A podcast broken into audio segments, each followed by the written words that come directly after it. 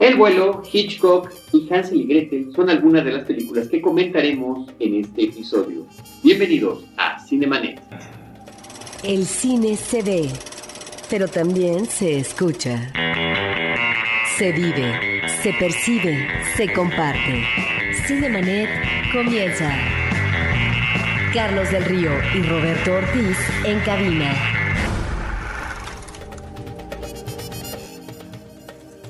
www.cinemanet.mx es nuestro portal, es un espacio dedicado al mundo cinematográfico. Yo soy Carlos del Río, les saludo y saludo a Roberto Ortiz. También hablaremos, Carlos, de una película turca muy interesante, ganadora del Gran Premio del Jurado en el Festival de Cannes y de una cinta mexicana documental, La Maleta Mexicana. Muchísimas gracias por acompañarnos. Ya tenía un buen rato y no hacíamos un episodio de estrenos. Hemos tratado de darle eh, prioridad a un par de películas mexicanas cuyos directores tuvimos la oportunidad de entrevistar, a la directora de Nos vemos papá y al director de Entre la noche y el día. Y en esta ocasión podemos ya dedicarnos a platicar un poquito de lo que está en cartelera. Roberto, ¿qué te parece si arrancamos con esta película que a mí me generó muchísimas expectativas, muchas ganas de verla? Morning, Captain Whitaker. Here's a manifest with 102 souls on board. Let's get them tucked in. We're ready to push. El vuelo, Flight, por una parte, eh, Robert Zemeckis regresa a dirigir acción real. ¿A qué te refieres, acción real? Eh, a, a no películas nada. Sí, a mí me parece una película decepcionante. Es una película que comienza bien, eh, que el personaje va embonando en una trama que se va a consumar en la acción trepidante que tiene que ver obviamente con los efectos especiales, son películas eh, que apelan a ello y en donde vamos a encontrar una situación muy tensa en el avión a partir de los peligros eh, que va a padecer el accionar un avión en vuelo. Sí, bueno, pero eso es únicamente el principio de la película, a mí me parece que es espectacular, a mí me parece que funciona muy bien en cuanto a narrativa, en cuanto a efecto especial, en cuanto a la novedad de alguna manera de la acción trepidante y la preocupación de lo que puede estar sucediendo ante la posibilidad de una catástrofe aérea. Pero a mí me preocupa más lo que pasa después, Roberto. Estamos con un personaje que descubrimos es un piloto veterano, experimentado, resulta que es adicto a las drogas, alcohólico, y resulta que en esas condiciones está manejando aviones comerciales. Sí, cuando yo hablo de que la película me decepciona es desde la parte inicial. En todo este juego de pirotecnia, de efectos especiales, en donde efectivamente son espectaculares y con eso se regodea muy bien el público al ver en pantalla grande estos efectos. Sin embargo, los efectos se manejan de tal forma que se vuelven, diría yo, a veces hasta inverosímiles con respecto a estas piruetas, a estas formas de salvamento de último minuto o de último segundo que tiene que manejar el piloto para salvarlo. Y es ahí donde la película no me la creo. Finalmente es una de estas películas donde esta acción trepidante es el meollo del asunto, es lo que finalmente sirve de disfrute al espectador. Pero me resulta aún aquí CMX no flojo, pero sí, aunque tenga fortaleza ese tipo de imágenes, realmente me. Pues a mí, Roberto, si la película se hubiera tratado de catástrofes aéreas, me hubiera encantado, porque esa parte me parece que está muy, muy bien lograda. A mí me preocupa, insisto, lo que pasa después. ¿Qué sucede con este personaje que resulta que de héroe pudiera pasar a ser no solamente el villano, sino que pudiera pasar su vida en prisión debido a las condiciones en las que estaba volando el avión? Es una película que nos habla diría yo, una vez más, de adicciones, del camino que hay que tomar, de la rectitud, de la moral, en una época en la que a veces para la fantasía cinematográfica el cinismo no se ve mal. Creo que puede decepcionar sobre todo el desenlace de la película y esto hace que eh, es, ese entorno tan, tan blanco y tan claro para la moralidad eh, resulte inapropiado en términos de la narrativa cinematográfica. Sí, pero es una película que claramente está apostando a eso, más que a la corrección moral, a la interrogante por parte del personaje principal. La interrogante era buena. Que, en la cual tiene que transitar él. La interrogante era buena. Por eso, eso es lo que está planteando la película. Sí, pero al Y final de cuentas se va por un lado. Por eso, pero eso ya lo decidirá el público si finalmente le convence o no. El planteamiento es ese. Ahora, está también eh, ese planteamiento por parte del personaje eh, principal, no que derive, pero a partir de un colega suyo en el pilotaje, ¿sí? ahí estamos viendo este elemento que tiene que ver con la moral religiosa y que puede ser determinante para el personaje principal interpretado por Denzel Washington hacia dónde tiene que derivar finalmente su conducta en términos de reacción de lo que ha pasado. Los actores de reparto que principalmente están soportando esta película junto con Denzel Washington son Bruce Wingwood, eh, Don Cheadle y en alguna parte menor, pero siempre interesante su presencia, John Goodman.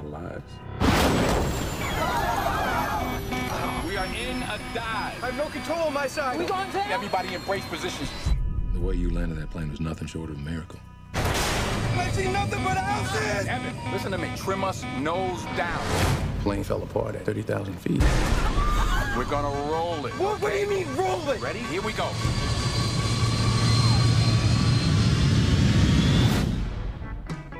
Roberto, vámonos a la siguiente película. Una película que se está exhibiendo en Cineteca Nacional eh, una película eh, coproducida entre Turquía y Bosnia que se llama Bir Samanlar Andolouda, o lo que es aquí en español, Había una vez en Anatolia.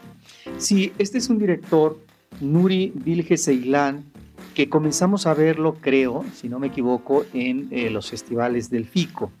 Ahí es donde yo pude ver Usak, una película con un personaje solitario y a través de su itinerario podríamos observar ciertas cosas que tenían que ver con su vida y con el planteamiento que él tenía que hacer de su existencia en el presente.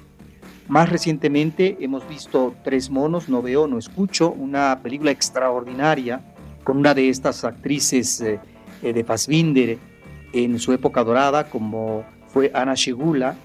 Tres monos, no veo, no escucho, es una gran obra, yo diría tal vez una cinta maestra, que nos remite a un drama de una madre con su hija y los vericuetos que padece esta hija en situaciones eh, radicales políticamente hablando. Es realmente una eh, película extraordinaria y ahora se nos presenta Había una vez Anatolia. Me da gusto que no solamente esta cinta esté en el circuito cultural, sino también ingrese a las salas comerciales, porque difícilmente, Carlos, e insistimos eh, sobre esto, vemos una película, en este caso de Turquía, y además de uno de sus mejores representantes. Este cineasta maneja una narración pausada, en este caso la fotografía hermosa. Es una fotografía que registra el paisaje de las estepas de Anatolia precisamente, en donde varios personajes confluyen, un investigador, un cuerpo policíaco, eh, un hombre que lo llevan para ubicar el lugar donde ha enterrado a una de sus víctimas probablemente, y a partir de esta historia, que se maneja de manera muy sencilla, con una narración lenta ciertamente, es como vamos viendo el deambular de dos o tres personajes y a partir de la evocación de los recuerdos, es que podemos adentrarnos, escudriñar en el alma humana, en lo que fue ese pasado y cómo ese pasado los determinó. Hay elementos de nostalgia efectivamente en esta cinta y las actuaciones son extraordinarias. A partir efectivamente de estos personajes, no solamente podemos ubicar ciertos pasajes de la provincia turca, sino también cómo se manejan los enclaves familiares. Es realmente una película muy recomendable, es una película que ojalá el público aproveche para verla. Hay que prepararse para ver una cinta como esta, me estoy refiriendo a este ritmo contemplativo que tiene este eh, director pero en donde encontramos imágenes elocuentes, hermosísimas, y sobre todo eso, la gran interpretación que nos lleva a, no el origen, pero sí a lo que sucede en el interior de uno de estos seres, de estos personajes. Eh, Roberto, de la película que estás comentando, había una vez en Anatolia, vámonos a otra cinta que continúa todavía en cartelera. Se trata de la cinta Hitchcock. All of us harbor dark recesses of violence. and horror. I'm just a man hiding in the corner with a camera, watching. Mr. Hitchcock, you're the most famous director in the history of the medium, but you're 60 years old. Shouldn't you just quit while you're ahead? This is murder. I'm getting blisters just watching you. He's going out of his mind looking for his next project. I need something fresh, something different. It was the knife that, a moment later, cut off her scream and her head. Charming. Fíjate nada más, la, una película que trata sobre una etapa de la vida del gran maestro del suspenso, Hitchcock, el maestro del suspenso, como se llama la película por acá, es una película que trata sobre lo que sucede eh, para que se logre filmar la película Psicosis. Desde que Hitchcock termina su proyecto, desde que estrena su película previa, que es North by Northwest, Intriga Internacional, hasta que elige el tema de psicosis, eh, lo filma con muchas dificultades y hasta su estreno comercial. Sí, con una actuación tal vez exagerada de Anthony Hopkins, en donde además no se nos muestra realmente la gordura de Hitchcock que tenía en el rostro, que tenía en su panza, etcétera. Creo que la película no es eh, muy atractiva por lo que se refiere, no a un mensaje, pero sí al tratamiento eh, un tanto moralista de este manejo, esta relación que tenía Hitchcock con las actrices y también la relación que tiene con su esposa. Me parece que el cierre es demasiado correcto y que a estas alturas del partido me parece que es una cinta que tendría que ir más allá. Lo interesante, me parece, de esta película es esta travesía del director en una cinta que es clave para la historia del cine, sobre todo para lo que va a ser el cine de terror, pero específicamente del personaje del asesino serial, cómo el director pierde la confianza de su productora y él tiene que enfrentar la producción a partir de sus propios uh, dineros, recursos, recursos materiales, y está en una situación, el maestro del suspenso, difícil. ¿Esto se convertirá en una obra maestra o será nuevamente un fracaso con otras de sus como otras de sus películas que si bien es cierto, a través del tiempo la crítica ha revalorado. Las, las, llegó a considerar como obras maestras, como vértigo. Bueno, podía pasar tal vez lo mismo, que era la duda de los productores de, en esta película de psicosis. Entonces, esa situación de crisis que está viviendo un creador como Hitchcock, en donde no sabe si realmente esto va a provocar la atención y la asistencia masiva y el éxito en taquilla, eso es lo que me parece lo más interesante de la obra. Doris Day should do it as a musical. Good afternoon. This book, Psycho, was fiendishly entertaining. Is this really going to be your next picture? Yes, madam. By the way, try the finger sandwiches. They're real fingers. No one respects the name Hitchcock more than Paramount. But even a talented man sometimes backs the wrong horse. This is Mr. Hitchcock's next film. Fine, if you can get the money. Who do I make it out to? Well, are we going to have to sell the whole house or just the pool? You are intrigued, aren't you? Killing off your leading lady halfway through the movie. How are you going to shoot this shower scene? It's only that, well, from here up, I'm not exactly boyish. You shouldn't wait till halfway through. Kill her off after 30 minutes. Wow. Yo creo que lo interesante es, es a nivel anecdótico. La película está basada en un libro de Stephen Revelo que justamente está narrando los pormenores de la filmación de, de Psicosis, de Psycho. Entonces, eh, la forma en la que encuentra la historia, en la forma en la que se relaciona con la historia, en la que quiere brindarle a su público de tantas películas, de más de 40 filmes hasta el momento dirigidos, algo distinto, la selección de reparto, sus problemas con los actores y actrices previas, la selección de Anthony Perkins para el papel eh, importantísimo de Norman Bates o de las chicas que trabajan en la película, la auto, el autofinanciamiento de la obra, en fin, todo eso me parece genial. Las decisiones que aparentemente, de acuerdo a esta película, tomaba en algunos momentos su esposa, eh, interpretada por Helen Mirren, eh, Alma Rebel, me parece que están, son muy interesantes.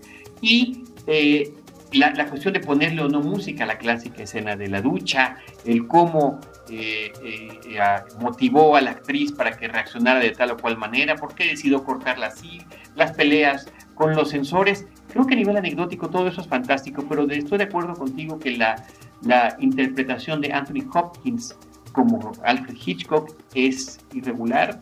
Pensaría que pareciera una caricatura de repente de, de este gran director cinematográfico y que eso demerita en la película. Ahora hay sus guiños sencillos, la película, la silueta de Hitchcock que aparece en tal o cual lado, eh, la forma del voyeurismo que pues se dice muchos cinéfilos o creadores cinematográficos tienen, su gusto por las mujeres rubias, eh, y bueno, aquí en torno de todo esto está también la relación con su esposa, que era su gran soporte para eh, producir sus películas y que tienen ahí una, una suerte de separación por, por falta de afecto, de atracción, de pasión, donde hay celos involucrados. La película tiene también este aspecto interesante donde podemos ver, de acuerdo al cineasta Sacha Gervasi, eh, lo que estaría pensando Hitchcock en función de este diálogo interno que tiene con el verdadero asesino en el que está basada la película Psicosis. Sí, ese elemento me parece interesante. Eh, pero con respecto a ese vínculo que tiene con la esposa y con las mujeres, es ahí donde la película cierra de manera muy moralista, muy complaciente, porque perdón, los infiernos entre él y su esposa yo creo que fueron de otra, de otra índole, no fueron tan amables como, como lo presenta la película, y con respecto a su vínculo con las actrices, ya ahí eh, hay un periodo de Hitchcock donde se exacerban estas fantasías de él que se cubren a través de los personajes femeninos en sus películas, pero que después eh, va a quedar más abierto y más descarado en sus futuras cintas en cuanto a esta idea de acoso eh, en las mismas actrices y que se comienza a dibujar en esta cinta con respecto a la actriz Vera Miles, pero no se habla de la gruesez eh, en el vínculo que tuvo con esta actriz y por qué la consideró una actriz que finalmente no le respondió como él quería para la película Vértigo. Dejando eso de lado, me parece que efectivamente todos estos elementos del cine dentro del cine son la parte atractiva de la cinta. Eso es lo que a mí me gusta. Eso es muy bueno para un cinéfilo, una película de este tipo.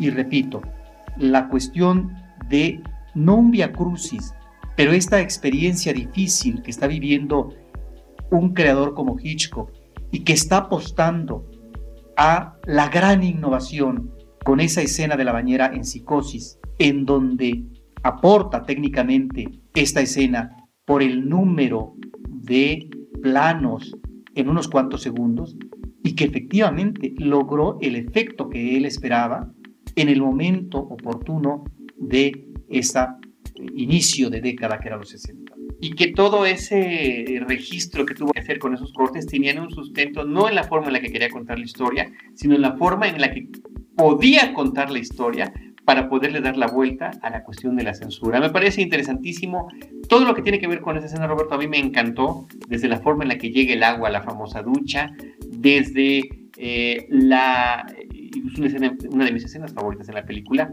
la expectativa que él tiene en el cine lleno, esperando a que el público reaccione o no con la escena.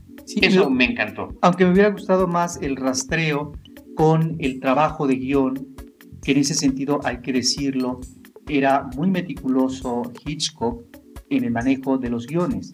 Él trabajaba, a diferencia de otros cineastas, lo que se conoce como el guion de hierro. Una vez que el guion estaba terminado, no había ningún cambio, cosa que sí sucede con otros directores. Y él seguía fielmente, tal como había estructurado, había concebido y había finiquitado el guion. Jessica Biel es la que interpreta a Vera Miles en la película. Eh, Scarlett Johansson interpreta a Janet Leigh.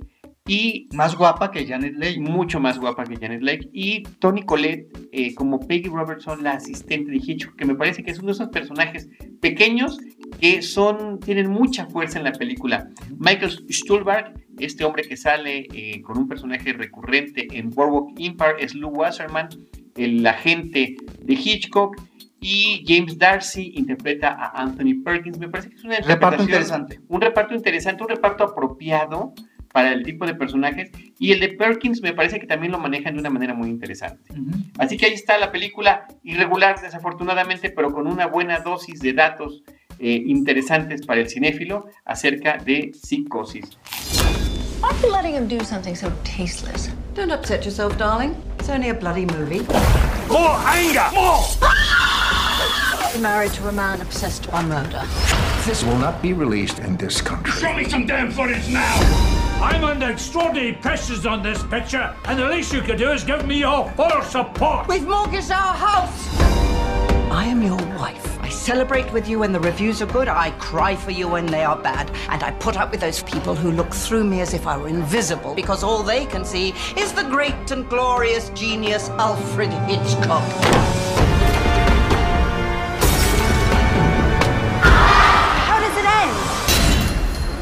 Promised Mother I wouldn't tell. Oh, you imp, you've got nudity in there. While her breasts were rather large, it was a challenge not to show them.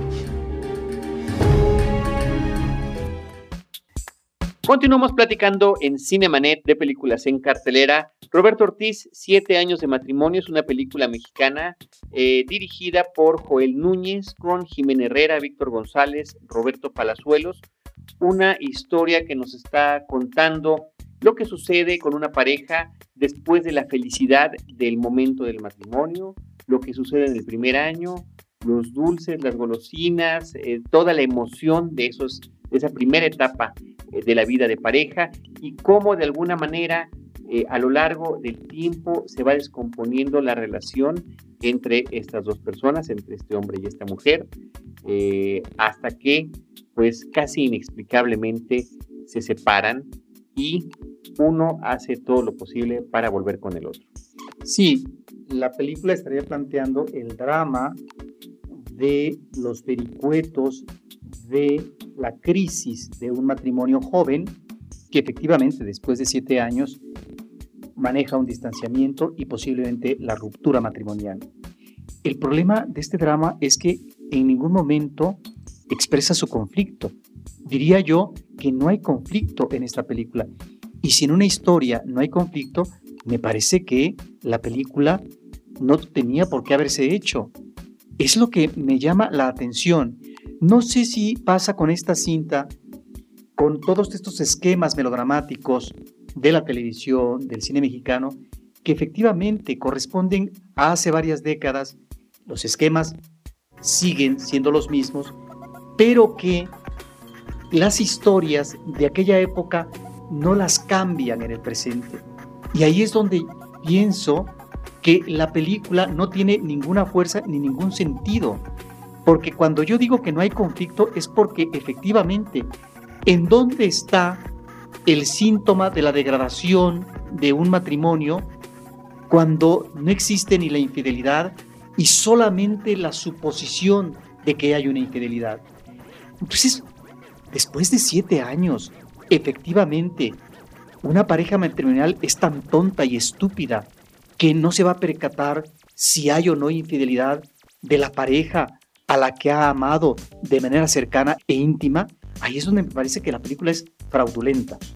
La película tiene además, Roberto, otras fallas. La manufactura parece ser la de una telenovela.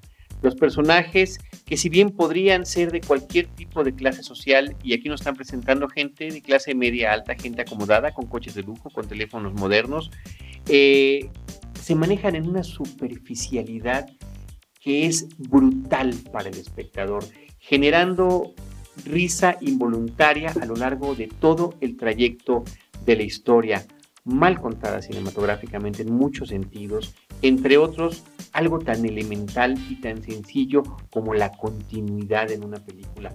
¿Cómo es posible que en una historia que se supone que se está desarrollando a lo largo de siete años los personajes no cambian su vestuario, su teléfono celular, su despertador, eh, su peinado, ni siquiera? Se supone además que es gente acomodada. Uno de los personajes, Roberto Palazuelos, supone que es el, socio rico y aquí la gran ironía del otro personaje eh, interpretado por Víctor González, que es el creativo, fíjate nada más esta contradicción en términos, el creativo de una agencia publicitaria, trae los mismos zapatitos de botita a lo largo de la mitad de la película. Además es un personaje higadesco. Sí, insisto, todo el tema es la superficialidad, ¿no? De que si las mujeres son, están hechas para el sexo o si el amor existe. Preguntas muy elementales contadas eh, con una respuesta peor que elemental. es eh, uno de los peores filmes que he visto yo en años, de manufactura local, extranjera, de donde fuera. Es una película que está muy mal hecha. Tiene además pues el asunto de que es una cinta está financiada y está correcto encontrar eh, financiamiento de cualquier fuente eh, por un Estado de la República, por Oaxaca. Entonces hay que justificar contextos que nos digan que los personajes, aunque estén en dos metros cuadrados de arena, están en puerto escondido o que salgan sitios verdaderamente eh, reconocibles en la cinta para subrayar que se trata de Oaxaca, porque ya sea que vayan de trabajo o de vacaciones, Oaxaca es el destino a donde llegan. Que allí puede haber un equívoco por parte de la producción. Recientemente vimos también una película que se desarrolla en Chiapas a propósito de un personaje real que viene de Europa, se establece en Chiapas y va a introducir el, café. lo que va a ser el cultivo, y después eh, esto convertirse en un emporio de producción agrícola. Bueno, esa película también apelaba al paisaje, a la belleza de las lagunas de Montebello, de los bosques, de los pueblos, etc. Y con esta película sucede lo mismo.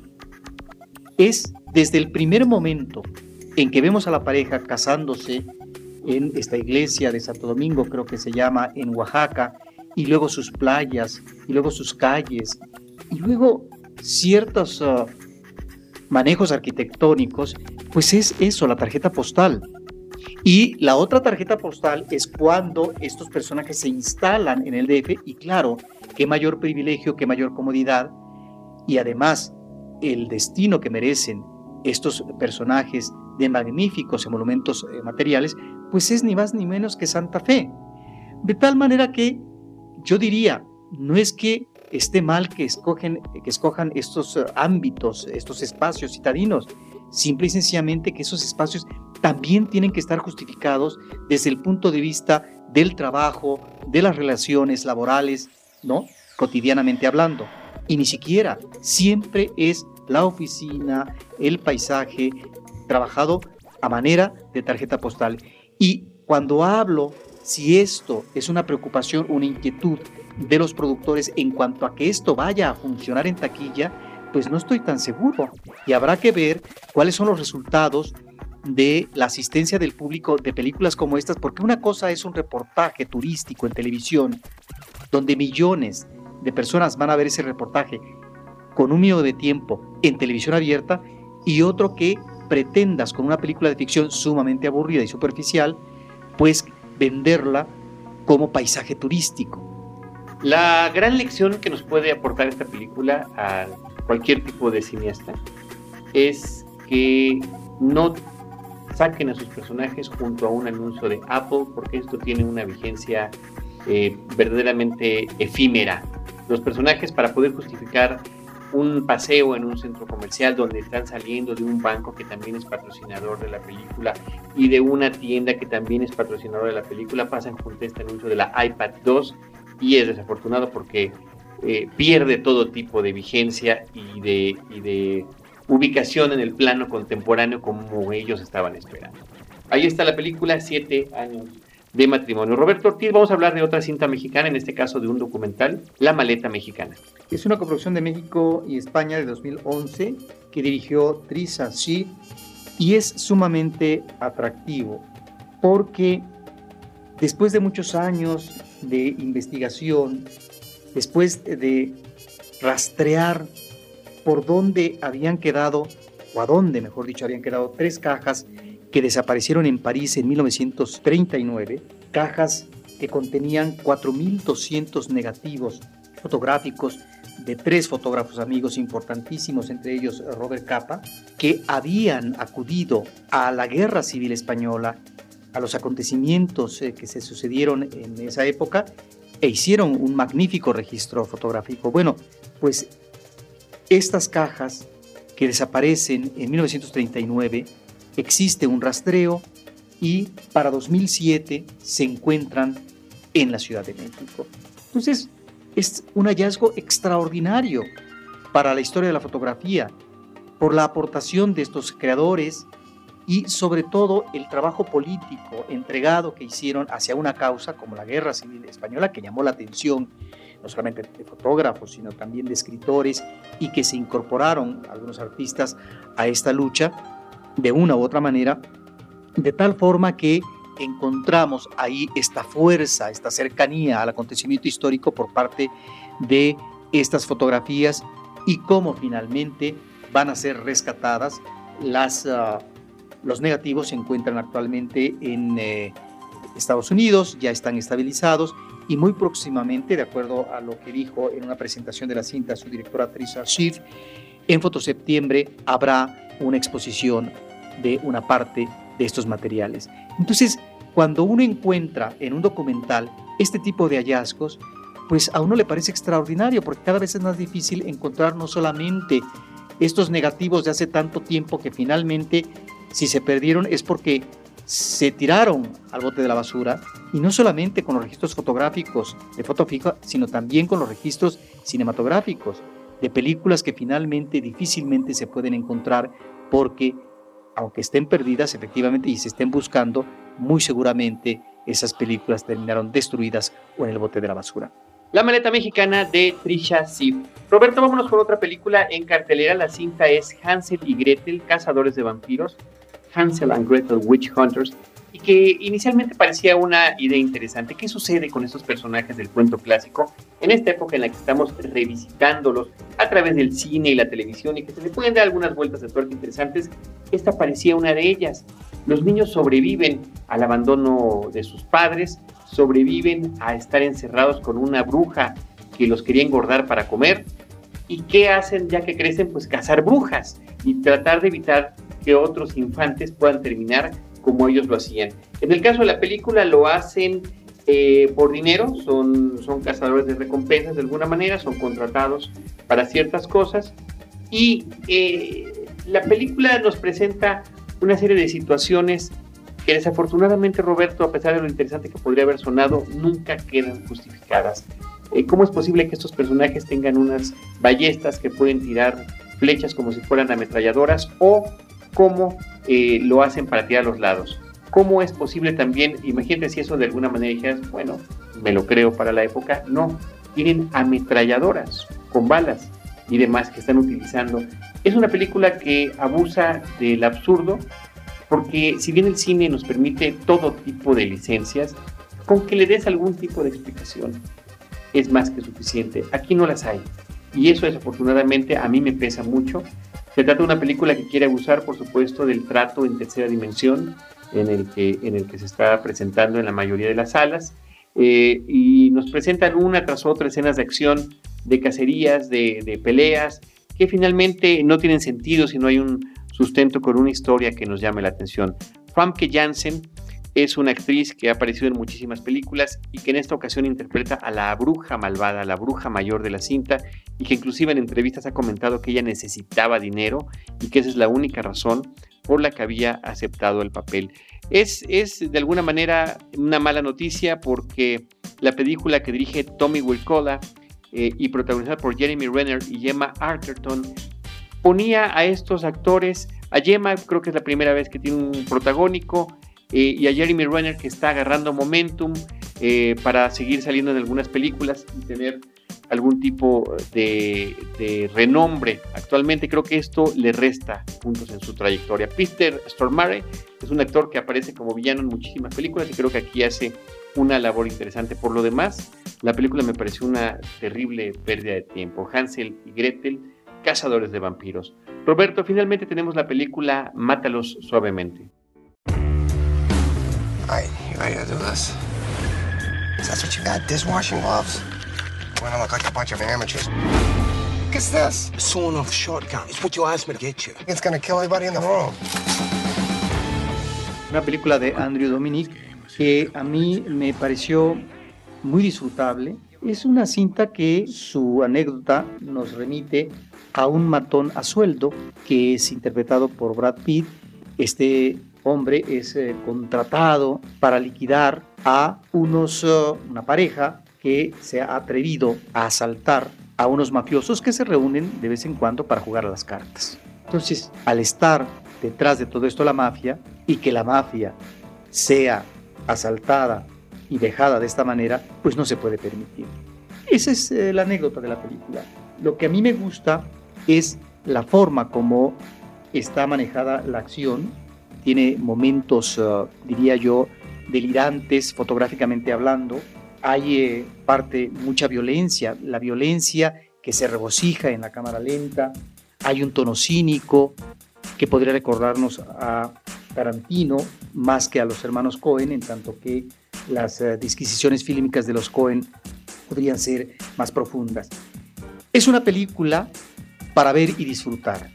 Y por lo tanto está el homenaje también, yo no diría que el rescate, pero sí la recuperación de dos magníficos actores en el cine de la mafia, en el cine de gángster. Por un lado, Ray Liotta, que ya lo había incorporado de manera estupenda Scorsese, Scorsese en eh, Buenos Muchachos, y luego un actor que muy recientemente lo vimos en el papel principal eh, de la serie Los Soprano, James Gandolfini, que aquí está genial, posiblemente sea el mejor actor secundario de la cinta, con un personaje decadente, alcohólico, que va en picada, que su vida es un desastre, que están a punto de meterlo a la cárcel y que sin embargo es incorporado como matón por parte del matón principal, que es Brad Pitt, para una acción en donde muy seguramente eh, no podrá ejecutarla por el grado de decadencia en que se encuentra. Mátalo suavemente es pues una película eh, que tiene una fortaleza en las actuaciones, que tiene diálogos ingeniosos y que a mí me parece que hay escenas que están muy bien elaboradas. Efectivamente, hay una gran violencia y es a propósito. Yo creo que el director juega con la violencia, se regodea con las escenas violentas, pero algunas de ellas son de impecable factura y son extraordinarias también. El director es Andrew Dominic, director neozelandés. Él tiene esta película que se llama Chopper del año 2000, que es considerada pues de alguna manera de culto. Esta cinta tan interesante eh, también que tiene el asesinato de Jesse James por el cobarde Robert Ford. Es muy interesante. Es una película espectacular visualmente y con una historia eh, muy interesante y grandes interpretaciones eh, de Brad Pitt. Eh, y ahora pues esta película me parece que es, va, va muy bien su carrera, aunque lentamente no está filmando tan seguido como quisiéramos. Pero el director yo creo que hay que seguir en la pista porque estos son verdaderos estuches de monerías dentro de el cine comercial y dentro de ciertas vertientes genéricas donde finalmente se vale de todo. Y ahí es donde el público puede encontrar elementos deliciosos. El asesinato de Jesse James por el cobarde Robert Ford era con Brad Pitt y Casey Affleck. También salía Sam Shepard, que también aparece en esta película de Mátalo Suavemente. Pues ahí están las películas que hemos platicado en esta ocasión. El vuelo, Flight, Había una vez en Anatolia, Hitchcock, Siete años de matrimonio, La maleta mexicana, Hansel y Gretel, Cazadores de vampiros y Mátalos suavemente. Desde estos micrófonos nosotros queremos agradecer eh, la producción de Paulina Villavicencio, a todos ustedes que nos siguen escuchando a través de este medio y que además nos acompañan en redes sociales, en facebook.com diagonal cinemanet y arroba cinemanet en Twitter, y a Germán del Olmo, que ha estado muy puntual apoyándonos en diferentes proyectos. Gracias a todos, nosotros los estaremos esperando en cinemanet.mx por cine, cine y más.